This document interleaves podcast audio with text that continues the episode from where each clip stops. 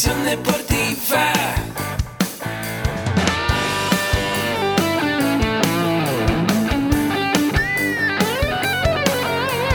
Yo soy Ahmed. Somos guerreros. Hola, bienvenido a la Asociación Mexicana de Educación Deportiva. Soy el doctor David Lezama, presidente de AMED, y es para mí un gusto darte la bienvenida a estos podcasts. Este programa está diseñado para compartir contigo conocimientos de los temas que nos apasionan a todos los que amamos el físico-constructivismo y el fitness y queremos mantener un estilo de vida saludable. Hablaremos entonces de entrenamiento, de nutrición, de suplementación, de farmacología y de un tema que cada vez toma más importancia, el marketing deportivo digital. Tendremos como invitados una gran variedad de opiniones y profesiones, entrenadores, nutriólogos, profesores de AMED, químicos farmacobiólogos, médicos, preparadores físicos y desde luego deportistas. Sus historias, consejos y testimonios te ayudarán a aumentar tus conocimientos y desde luego también tu número de entrenos de clientes, haciendo más exitosa y profesional tu profesión de entrenamiento deportivo. También aprenderás técnicas más eficaces del marketing que te ayudarán a monetizar esta profesión. Si quieres saber más de nosotros, visítanos en la casa virtual de la familia Med, www.amedweb.com. ¿Qué tal amigos? Bienvenidos a un episodio más de tu podcast AMED, el deporte, la nutrición y el emprendimiento más cerca de ti. Recuerda que en este podcast tratamos los temas que a ustedes más les interesan sobre los cuatro pilares que tenemos en todo lo que hacemos en AMED, que son nutrición deportiva, entrenamiento deportivo, desarrollo personal, liderazgo y emprendimiento deportivo. Yo soy el doctor David Lezama y es como siempre un gusto estar contigo platicando. Y hoy tenemos una invitada muy especial. Ella es la nutrióloga Vianey Vergara Sánchez. Ella es licenciada en nutrición, ya con varios años de práctica, muy enfocada a la composición corporal. Y hoy, el día de hoy, estaremos platicando como de algunos mitos de la nutrición en relación a las mujeres. Como por ejemplo las porciones, los alimentos especiales y un tema que seguramente les interesará mucho que es consejos para lidiar con los antojos alrededor o durante el periodo menstrual. Gracias, Vianney, por estar aquí con nosotros. Bienvenida. Ok, hola, muchas gracias David. De hecho es un gusto estar aquí con ustedes y pues esperemos que la información que proporcione les sea de utilidad. Seguramente que sí. Cuéntanos, para empezar, un poquito de ti. ¿Cómo te formas y cómo llegas a la nutrición deportiva? Que me estabas platicando un poco de eso fuera del aire. Muy bien, bueno, pues yo llevo ya ocho años de experiencia en, en la consulta privada. Eh, yo estudié como tal la licenciatura en nutrición y eh, saliendo de la carrera justo me dediqué a la consulta y fue más enfocándome a la composición corporal como lo mencionabas. Sí ha sido como ir documentando, eh, aprendiendo y especializándome justo en esto porque es completamente distinto a lo que aprendemos durante la carrera y ya estar fuera con este tipo de población es identificar cuáles son los factores que mejor les ayudan a sus cambios. Obviamente son composiciones muy distintas entre cada persona, depende de su actividad física o el deporte que practiquen. Entonces es una eh, carrera muy interesante y más especializarse en esta área. Creo que debemos de saber que toda la población tiene diferentes necesidades y bueno, cada nutriólogo sabrá a qué población se, especializa principalmente pero para mí ha sido un gusto dedicarme a esto. De hecho, nunca me vi como en esta área, pero la disfruto demasiado. Claro, y yo que ya tengo varios años de conocerla y de contar con su amistad, he visto cómo se ha transformado. Ahora incluso ya no solo es nutrióloga deportiva, es fanática del entrenamiento deportivo y poco a poco ha ido ella construyendo su cuerpo fit. Y es por eso que creo que mucho de lo que nos vas a compartir viene también de tus propias experiencias combinadas con el conocimiento, ¿cierto? Completamente, es lo mismo. Eh, tenemos que predicar con el ejemplo, se podría decir. Eh, si yo a alguna persona le digo, oye, haz ejercicio porque te obtienes tantos beneficios, si lo ves reflejado en tu persona, obviamente como profesional, creo que le das un mayor impacto. Entonces, es guiarlos, pero dando el ejemplo. Entonces, exactamente, trato de cuidarme tanto como yo lo recomiendo, pero también enfocarme a la actividad física o al ejercicio. Principalmente yo hago, eh, voy a entrenar, hago una rutina general o me voy eh, eh, modificando el entrenamiento de acuerdo a mi objetivo, pero más en gimnasio. Entonces, no es precisamente el gimnasio, sino incentivarlos a que hagan actividad física o ejercicio físico, pero dependiendo cada quien sus capacidades. Excelente, muy bien. Bueno, pues vamos a ir entrando en el tema, que es un poquito, y tengo aquí algunas preguntas que son como las más comunes, sobre todo ahora con el poder de las redes sociales. Es como muy fácil, estarás de acuerdo conmigo, que se creen mitos y tabús en relación, de por sí ya hay muchos, pero que se creen más mitos y tabús en relación a la nutrición.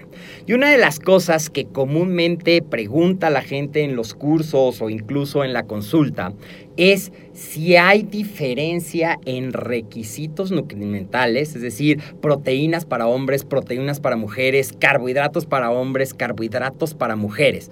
¿Qué opinión tienes tú en base a esto? ¿Hay alimentos buenos para hombres, malos para mujeres y viceversa?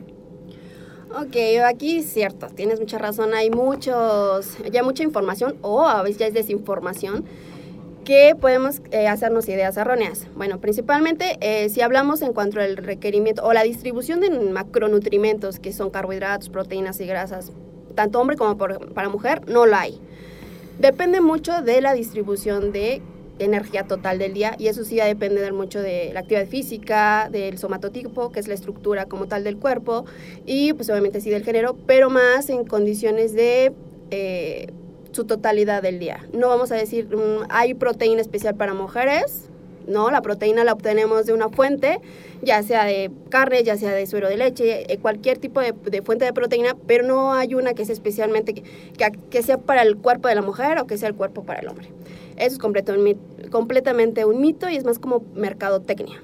Entonces, debemos quitar como esa idea de, esto no me funciona porque es para hombres. Entonces, hay que saber diferenciar que los, los, macronutrientes son más por la distribución de nuestras necesidades. Ahora que está de moda, podríamos decir que los macronutrientes son neutros son neutros, exactamente.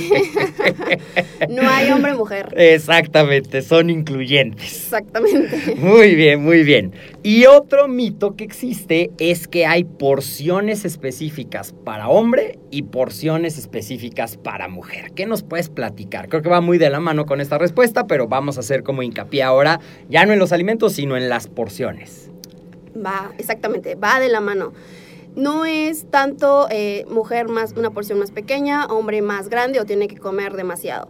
Es va a depender de tu estilo de vida, tu actividad física y tu requerimiento. Si eres mujer, si lo comparamos con un hombre que es sedentario y tú eres una mujer muy activa que se dedica a un deporte de alto rendimiento, por ejemplo, puedes tener casi la misma eh, necesidad de calorías a tu día que un hombre que no hace nada. Entonces ahí no es tanto la porción que sea más chica o más grande sino depende mucho de tu total de energía, que justamente si tú llevas un plan especial, eh, personalizado, ya tu nutriólogo te estará diciendo cuáles son las porciones adecuadas para tu cuerpo, pero no es como tal, tú comes menos o tú comes más. Es depende de tu requerimiento diario. Claro, y entonces digamos que el fundamento de esta teoría de que hombre más, mujer menos, viene a lo que nos platicabas hace un momento, ¿no? Que depende de tu peso, en general, las mujeres pesan menos que los hombres. Pero también depende de tu actividad física. Si yo tengo a lo mejor un hombre sedentario que pese 55 kilos y una mujer superatleta que pese 50 kilos, a lo mejor va a necesitar comer más la mujer que el hombre sedentario. Porque no solamente es, creo que nada más reafirmando, es peso, pero también es gasto energético. Completamente. Muy bien. Y nos decías que cuando llegan a la consulta, que te han llegado muchos casos de composición corporal, ¿qué es lo que más comúnmente te piden las mujeres que llegan a consulta? Muy bien. Exactamente, ya enfocándome en nosotros, bueno, yo que las puedo comprender en esa parte de qué es lo que buscan. Mayoría siempre va por, el, ah, quiero bajar eh, el gordito del brazo, de la espalda Bueno, y que también no me baje el glúteo. Entonces, ahí viene la parte de explicarles, o sea, si tú quieres una composición corporal, primero vamos a hacer la evaluación. ¿Cómo vienes? ¿Qué cantidad de grasa corporal traes? Ver eh, la estructura en, en cuanto a masa muscular. Y de ahí, obviamente, qué actividad física o deporte haces para decir, bueno, tu requerimiento es tal y vamos a trabajarlo de alguna forma para que sin bajes grasa, manteniendo tu masa muscular, pero si tú tienes mucha grasa, principalmente en la zona de caderas, y tu glúteo no está trabajado o tu músculo como tal no está trabajado, obviamente sí va a bajar. Si es que no quiero que se me vaya la pompa, se te va a ir porque es un tejido graso. Es totalmente va a bajar. Pero ahí viene la parte de ejercicio donde tu estructura muscular tiene que mejorar bastante. Entonces vamos a hacer el plan enfocado a que ese, ese cambio se vaya haciendo progresivo. La parte también, no hay pérdida de grasa localizada como tal.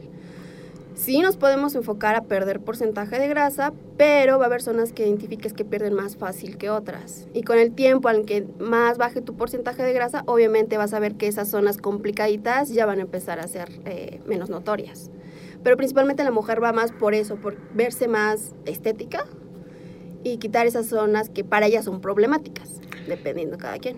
Y esto que mencionas del glúteo también aplica al busto, ¿cierto? Completamente. Es decir, si va a bajar porcentaje de grasa, pues también le va a reducir, a menos que sea eh, ya producido Sí. artificialmente, también le va a reducir el tamaño del busto. Y eso puede ser una decepción si no se le explica en la consulta esa parte. Sí, exactamente, porque me dicen, es que ya mi bra me queda más grande. Sí, porque es obviamente es una gran, es tejido, tejido graso completamente. Y entonces vamos a hacer lo mismo que si te pier- pierdes glúteo, que no es glúteo, es zona de grasa de cadera, pues vas a perder la zona también de busto. Entonces aquí viene la composición que te vas a ver un poquito más estética, pues proporcionar, buscar la proporción. O sea, sí te va a bajar, pero porque vas a bajar de otras zonas te vas a ver un poco más compacta. Claro, y en este caso, ¿tú manejas también el programa de entrenamiento o cómo haces ese trabajo interdisciplinario de lo que me estás contando? De es importantísimo para que se mantenga la masa muscular, no solamente crear el régimen creando cierto déficit, sino Ujú. también estimular la masa muscular. ¿Cómo trabajas tú y qué consejos puedes darnos?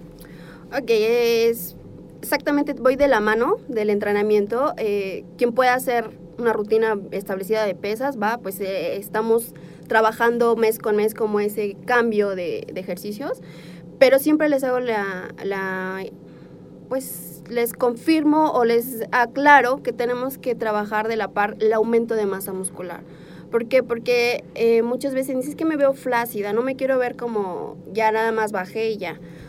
Es eso, si nuestra masa muscular es poca, eh, no tenemos esa capacidad también de metabolizar correctamente o movilizar grasas adecuadamente. Entonces, el, el músculo es una- un tejido que me ayuda mucho a activarnos, producimos demasiadas hormonas que nos eh, participan principalmente en la movilización de grasa. Entonces, va de la mano. Si tienes mejor masa muscular, ayudamos al proceso de pérdida de grasa. Entonces, si quieres verte estética, eso es también un punto. Yo trabajo exactamente plan de alimentación enfocado a su objetivo, pero complementando con rutinas. Y depende de cada persona. Hay personas que no pueden, bueno, pues está bien. Mínimo un estímulo que su cuerpo vaya generando poco a poco, que se vaya adaptando al estímulo, al ejercicio, para que lo mismo el cuerpo empiece a generar más gasto. Entonces eso me favorece la pérdida de grasa. Eh, muy bien, muy bien. Y otra mito o otra cosa que a lo mejor la gente piensa es que después de cierta edad ya no se puede mejorar y que es normal para las mujeres, por ejemplo, alrededor de los cuarenta y tantos, que coincide con el climaterio, que es inevitable subir de peso. Exactamente. Sí, tengo mujeres eh, ya alrededor de los cuarenta y tantos, cincuenta, lo mismo. Pero se, es lo que les explico, es si tú has venido con un estilo de vida saludable o que has sido activa en etapas eh, tempranas, obviamente tienes una estructura fuerte en cuanto a masa muscular. Eso hace que tu metabolismo sea mucho más eficiente y obviamente no es tan fácil que subas grasa. En ese tiempo se puedes mantener y sí, los cambios hormonales van a venir.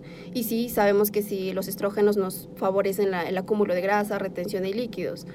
Pero aquí viene la parte donde em, si tú o ella viene con un punto de inactividad, que solo se ha mantenido con alimentación y no ha sido tan buena, pues obviamente empezamos a hacer los cambios justo en esa etapa, cuidando todo lo, hormonal principalmente, pero em, sabiendo que sí también tiene que empezar a activarse un poco para que me ayude en ese, en ese proceso. No es que sea imposible, no es de, ah, ya llegué a tal edad, me dejo. Sí se puede modificar, sí, generando obviamente esos pequeños cambios desde comer mejor, dormir mejor, hidratarnos, empezarnos a mover más. Todo eso tiene que ver mucho, entonces no es como un imposible, sí es como más mito para mí. Tanto hombres como mujeres. Así, los hombres así, no, pues ya a cierta edad, pues ya me cuesta, porque pues, obviamente sí baja la producción de testosterona, sí, pero ¿qué hábitos puedes ayudar para que esto mejore? Y hablando de estos hábitos, ¿me podrías regalar o nos podrías regalar a todas las personas que están escuchando este podcast cinco consejos justamente para ir introduciendo esos hábitos saludables y mejorar tu composición corporal? Claro que sí. Bueno, eh, creo que son como cinco prácticos que considero y que he notado en mi experiencia. Uno de ellos que sí he, he visto mucho es, nos enfocamos mucho a quiero bajar, quito comida, eh, restringo ciertas cosas. Pero a veces nos olvidamos más eh, que tenemos ciertos problemas digestivos. Entonces, colitis, gastritis, que creo que la mayoría, alguno de ellos padece. Y no solo es quitar alimentos por quitar, sino es identificar que ya tenemos esa condición y tratarla. Porque pues obviamente desde la digestión tenemos ahí un mal funcionamiento, pues todo lo se deriva en que no procesamos, no absorbemos, no digerimos correctamente. Entonces desde ahí yo siempre les digo, ok, vienes con ciertas condiciones, vamos a mejorar esto y de ahí partimos para que tu composición se vaya modificando, pero siempre cuidando salud, obviamente. Eh, otro punto también que para mí es importante, entre más alimentos naturales le demos al cuerpo, pues obviamente le damos menos trabajo. Si tenemos eh, mucho industrializado, mucho procesado, pues obviamente eh, tenemos muchos eh, conservadores, colorantes, cosas así que pues también nuestro cuerpo tiene que trabajar más para poder depurar, desintoxicar, cosas así, que eso lo hace el riñón y el, el hígado principalmente. Pero aquí viene decir dar más nu- nutrientes de calidad, o sea, ¿qué le vamos a dar para que tenga una buena digestión, para que tengamos antioxidantes que nos protejan de los radicales libres, obviamente que pues nuestro envejecimiento pues no sea tan acelerado, como mencionamos hace un momento. Entonces, cositas así que sea mucho más natural nuestra alimentación. Es uno de los considero importantes. Y bueno, la hidrata- hidratación correcta, quiere decir, bueno, sí tomo agua, pero tomo agua azucarada y tomo refrescos. Y no, yo digo que aquí vamos a trabajar mucho el educar al paladar para sabores más neutros, menos salados, menos azucarados. Pero el agua es muy importante nuestro músculo. Y como hablaba hace un momento, el músculo es una masa que me ayuda mucho a que generemos más gasto de energía. Entonces el músculo también es buena cantidad de agua. Entonces si tenemos buena hidratación, tanto digestión, metabolismo se lleva adecuadamente. Y pues hacemos más fácil el trabajo al cuerpo. Otro punto que a veces no tomamos en cuenta es el descanso.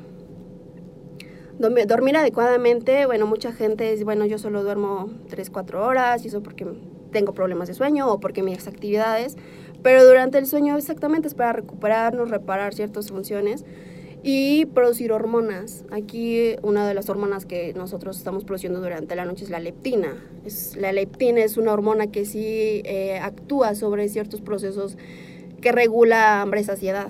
Entonces, se ha notado, o hay personas que dicen, es que mira, no dormí, pero al otro día ya tengo ganas de comerme el pastelito, que las galletitas y que tengo muchas ansias. Entonces digo, ah, ok, ¿cuántas horas duermes en tu semana o tu día? Bueno, pues tanto. Entonces son personas principalmente con cierta tendencia a sobrepeso, obesidad y que les cuesta mucho regular ese ciclo. Obviamente porque durante su noche no hay producción adecuada de ciertas hormonas que me ayudan a ese proceso. O sea, aquí hay que trabajar mucho esa parte de regular horas de sueño para poder identificar ciertas condiciones o patrones que ya desencadenan ansiedad y, cierto descontrol en nuestra ingesta. Y pues otro también que siempre trato de hacerles entender y pues que vayan un poquito ya adentrándose en esto es en el ejercicio. Más enfocado un poquito más al entrenamiento de fuerza, que sí tiene que ver mucho em, lo que mencionábamos hace un momento, generamos aumento de masa muscular y con ello pues obviamente generamos más gasto de energía y producción de hormonas, testosterona y hormona de crecimiento que me participan mucho en esas rutas de pérdida, movilización de grasa. Entonces siempre va de la mano buena alimentación con ejercicio.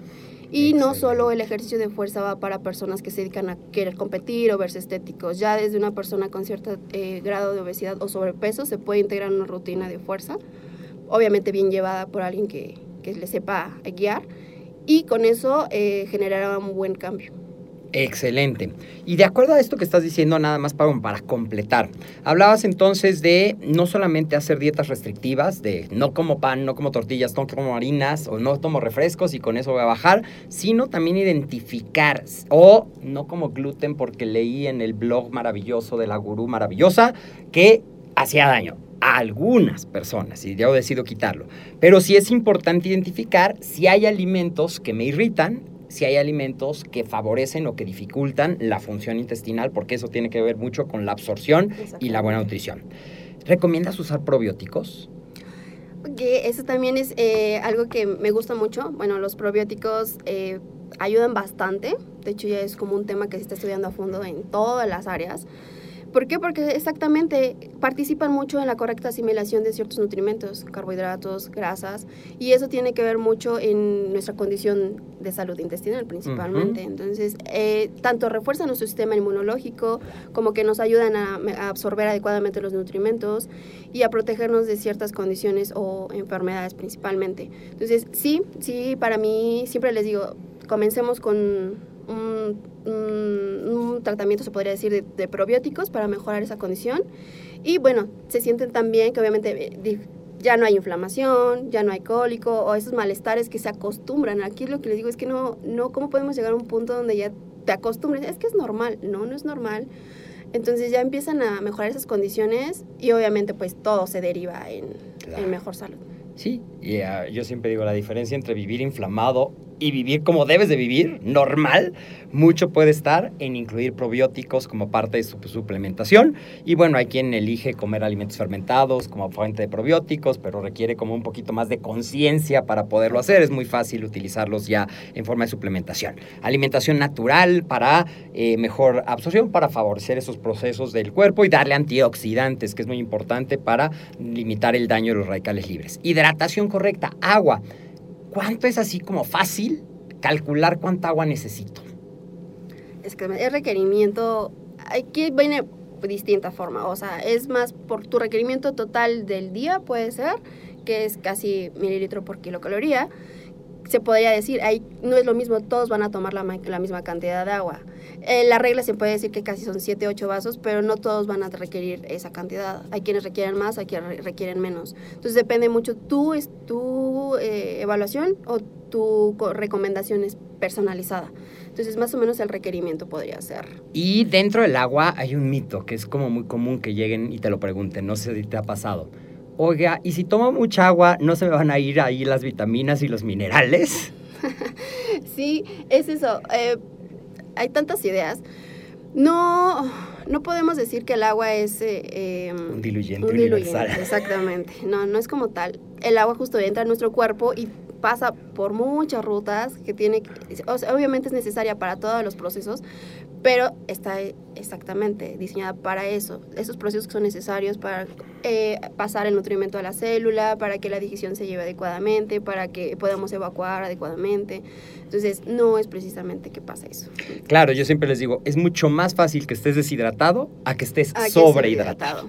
Y si estás sobrehidratado, pues lo más que va a pasar es que vas a ir más veces a hacer pipí, lo cual ayuda a la salud de tus riñones y al equilibrio natural de tu cuerpo. Exacto. Y algo que me llama la atención, decías el descanso, el sueño, ese proceso que a veces no tomamos en cuenta y solo pensamos, voy a reparar la energía física, pero esto que hablabas, que no nos va a dar tiempo en esta ocasión, pero es muy interesante, todo lo que pasa a nivel hormonal y que también tiene que ver con esta respuesta a la composición corporal.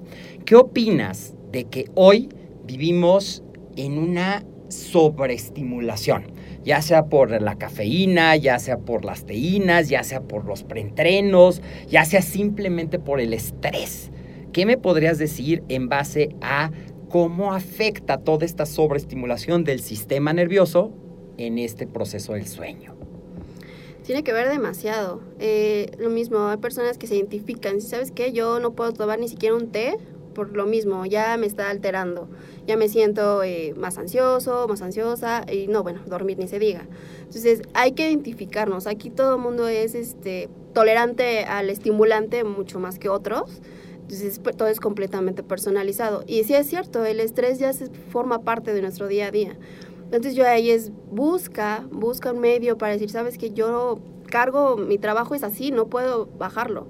Ok, pero hay un método, no sé, vete unos minutitos a, a alejarte de, todo el estimula, de todos los estímulos externos, ya sea ruido, ya sea música, ya sea celular, ya sea televisión, y trata de concentrarte en eso, nada más dejar, no meditar, sino que y quien lo hace pues está muy bien porque sabe liberar ciertas tensiones no consuma exactamente esos estimulantes. Si tú identificas como que ya eres muy sensible a eso, entonces trata de quitar ese tipo de estimulantes. ¿Para qué? Para que tu sueño sea reparador, exactamente. Mucha gente dice, bueno, es que me dormí, pero no descansé. O sea, nada más llegas, cierras los ojos, obviamente no hay un proceso adecuadamente, no llegas al sueño profundo. Entonces todo eso también se me altera. Y como dices, hormonalmente, pues estamos ahí dándole todo un enredijo a nuestro cuerpo, que al otro día tenemos ya ciertas cosas que no sabemos por qué nos sentimos así, pero viene mucho de esta parte del sueño. Mm, Qué interesante, qué interesante, ahí los tienen. Y el último, ya lo decíamos, ejercicio enfocado al entrenamiento de fuerza. Y ahora siguiendo a hablar de, eh, de las mujeres en particular, ¿qué nos puedes decir en base a, a veces eh, he escuchado amigas o pacientes o alumnas de los cursos de AMED que manejan mucho el tema de es que me dan antojos en determinados días en relación a mi ciclo menstrual. Y muchas veces esos antojos que pues son hormonas mandando señales, hacen que rompan sus planes alimenticios y que luego se atrapen en un círculo de culpa, no puedo, pero me siento mal, pero esa parte. ¿Cómo lidiar con esos antojos y que no sean un pretexto para romper un plan alimenticio? Sí, aquí es un reto para nosotras cada mes, se podría decir, porque hay quienes podrán sentir el tener el síndrome premenstrual, otros no, otras que no sufren ningún malestar, pero por lo regular sí, sí es normal que nuestro cuerpo se altere por estos cambios hormonales, principalmente los estrógenos, que aumentan, hay un, un descontrol normal, se podría decir, pero es porque eh, la ansiedad, ¿por qué viene? Porque al aumentar los estrógenos nuestro eh, metabolismo se puede alterar, digámoslo así, baja la glucosa. Por esa parte tenemos ansiedad de cosas dulces, de cosas harinosas, de quiero el pastelito, quiero el chocolate. Entonces, hay quienes se vamos por las versiones saladas, pero también tiene que ver mucho aquí identificar y cómo podemos solucionarlo. Les digo, bueno, ok, si hay un, un plan que tienes un objetivo, bajar grasa, pero llega tu periodo, retienes líquidos, te sientes más hinchada, si aumenta tu peso, no te enfoques en tu peso porque eso les estresa. Entonces digo, no, eso es peso total, ya vemos en tu evaluación cómo modificaste. Pero durante el periodo esa parte de controlar, ¿cómo podemos controlar la, ansiedad? Bueno, aquí hay un mineral que es muy importante que nos podría ayudar y el magnesio. El magnesio también baja con ese periodo y esto ¿Qué funciones tiene el magnesio? Tiene muchas. A nivel nervioso, a nivel muscular, nos ayuda a las contracciones. A nivel de producción de, ATP. eh, de ATP, exactamente. De serotonina. Justo la serotonina es un neurotransmisor que nos ayuda mucho a sentirnos bien. Entonces, justo cuando estamos en un periodo, nos sentimos deprimidas o cansadas o ese tipo de condiciones nos hace como bajar la pila y pues queremos ya votar el plan. Así, mira, a lo mejor ya me voy por la donita, me voy por el pastelito. Entonces aquí es saber identificar que sí hay procesos fisiológicos, pero no dejarnos llevar por esos. ¿Qué podemos hacer? Bueno, aquí le recomiendo, ok, ¿qué vamos a incluir? Alimentos ricos principalmente en ese mineral. ¿Y dónde lo encontramos? Obviamente podemos encontrarlo en em, semillas, pueden ser principalmente en nuez, almendras, las almendras son muy ricas en magnesio, el ajonjolí es uno de los eh, alimentos también muy ricos, lo podemos in- integrar en una ensalada o de repente en un batido, en un licuado. El plátano siento que lo satanizamos mucho y en realidad es un alimento que nos podría auxiliar en, este, en esta etapa. Sí nos aporta carbos, pero no lo vamos a consumir todo el tiempo. Entonces nada más me ayuda a la producción de serotonina y eh, a quitar esta ansiedad de dulce. Prefiero una fuente azucarada de ese tipo a que nos vayamos por los procesados. Y también, pues bueno, hidratarnos correctamente y saber que esto es por ciertos días, que no nos sigamos con ese patrón ya el resto del mes, porque bueno, ya si nos seguimos de filo, pues ya perdemos el objetivo como tal. Hay quienes me mencionan, y digo me mencionan porque lo que acabas de decir es bien cierto, por más que uno como hombre quisiera entender lo que pasa, pues no lo vivimos, pero algo que es como recurrente es que las ganas por algo que tenga chocolate son muy frecuentes. Entonces, yo me imagino que tiene que ver con este efecto productor de serotonina. Es una manera que el cuerpo es tan sabio que te pide eso. ¿Tú lo usas? Yo no lo satanizo exactamente. Yo le digo, ok, tienes ansiedad y yo sé, porque las entiendo, es cuando una ansiedad que dice, ya necesito ese estímulo, ok, hay chocolate, pero ¿qué calidad de chocolate le vas a, a, dar a tu cuerpo? No es el mismo que va con un buen de grasa, que mueve mucha leche y mucho azúcar, a uno que es más puro, completamente cacao, que sí es un 70-80% cacao, te da justo los componentes del chocolate que sí te ayudan a la producción de serotonina, pero no te da la cantidad de azúcar ni grasa que los comerciales. Entonces hay que saber nada más elegir y no te voy a decir no lo comas, simplemente date un gustito, un cubito y con eso quitas esa ansiedad. Yo tengo una paciente que le llama el kit de emergencia. Entonces lo que ella hace es que compra el chocolate, lo parte, envuelve individuales en aluminio y los tiene en el refrigerador. Y sabe que es su kit de emergencia y ha aprendido mucho a controlar uno y ella en particular le funciona de maravilla. Entonces yo he aplicado ese consejo a veces y realmente funciona. Y la clave es eso, el cacao que sí tiene cierto efecto estimulador de, de, la, de la, serotonina, pero la moderación creo sí, que es la palabra clave de lo que nos acabas de decir. Y si se me antoja una fruta o una naranja con chile piquín y me la puedo comer, pero que no se convierta en que después de eso me tomo el café con crema, con jarabe, con capuchino, con chuchitos, con chocolate blanco, porque eso sí puede ser peligroso. Y ese exceso, lejos de ayudar, complica el plan, ¿cierto? Exactamente, y no queremos llegar al punto de la culpa, tampoco es llegar a ser extremistas. Sí hay de repente, es que yo ya siento que eso me va a engordar. O sea, hay llegar a un punto donde tenemos que ser equilibrados. O sea, sí es sano, de repente das un gustito y queda en gustito. No es ya otra vez parte de tu, de tu estilo de vida. Entonces, exactamente, ser moderadas y darse exactamente los kits de emergencia, solo son eso, kit de emergencia. Perfecto. Y dentro de tu experiencia, ¿qué tanto tiene que ver el factor emocional en la adherencia a un plan alimenticio? Wow. Completamente en todo. es en todo. Y fíjate que es curioso porque yo eh, ya he estado enfocándome mucho más a esa parte más Por eso emocional. te lo pregunto, porque sé que ahora estás incursionando, como yo también, en el Sí. coaching nutricional que empieza a dar importancia a este factor.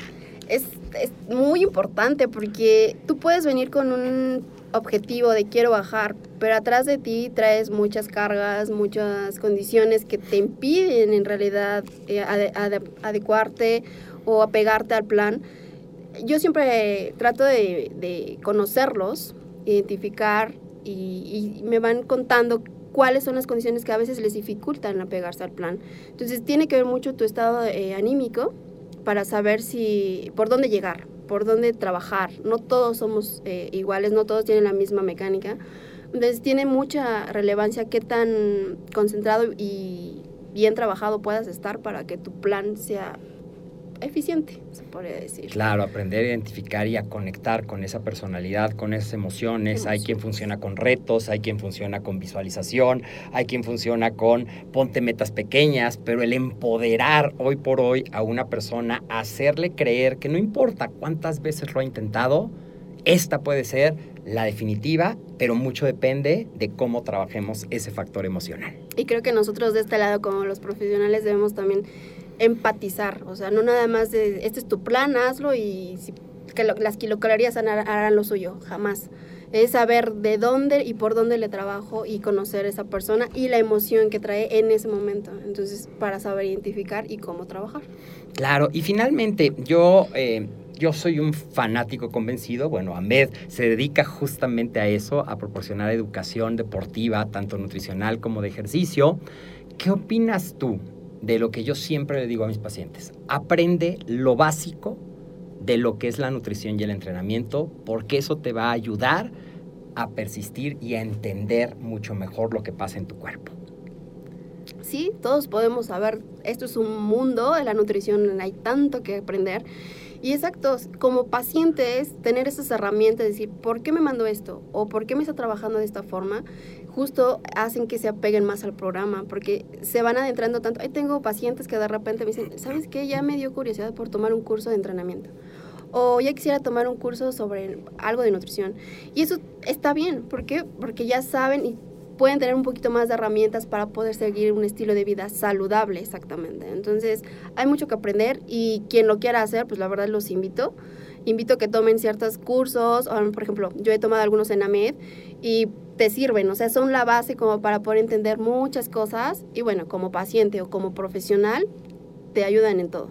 Excelente. Bueno, pues vamos llegando al final de la entrevista, pero muy importante. Seguramente habrá gente que se conectó precisamente contigo. ¿Cómo te pueden contactar? ¿Dónde pueden buscarte en redes sociales o quien quiera una asesoría contigo?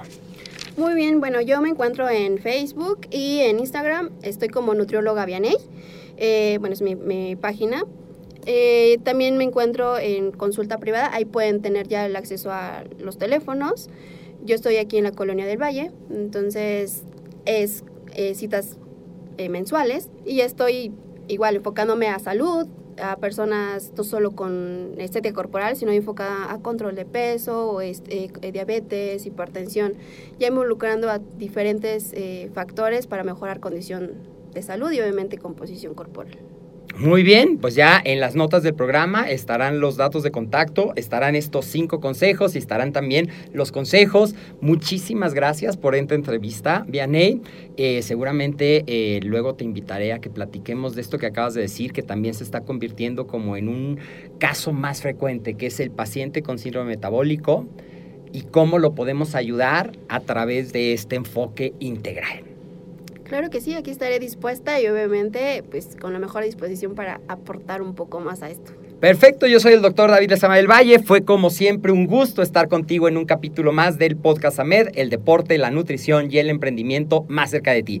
Recuerda que nos puedes escuchar prácticamente en todos los canales en los que hay podcast. Nos puedes escuchar directamente en nuestro sitio web www.amedweb.com. También nos puedes buscar en Spotify, nos puedes buscar en iBox y nos puedes buscar en iTunes. Y si te gustan estos episodios, te voy a pedir que nos ayudes en dos cosas. La primera, valorarnos con una calificación positiva, diciéndonos qué es lo que más te gusta. Y la segunda, que creo que es como esta acción de aportar valor a la comunidad a la que perteneces, es que si conoces a alguien que también está interesado en conocer más de estos temas, le compartas el podcast de AMED, el sitio de AMED, y así creemos una comunidad, una familia, que es como yo le llamo, cada vez más grande de amantes del fitness, de amantes del deporte y de amantes del deporte estilo y la vida saludable. Nos vemos en el próximo episodio. Fue un gusto y recuerda, yo soy Ahmed.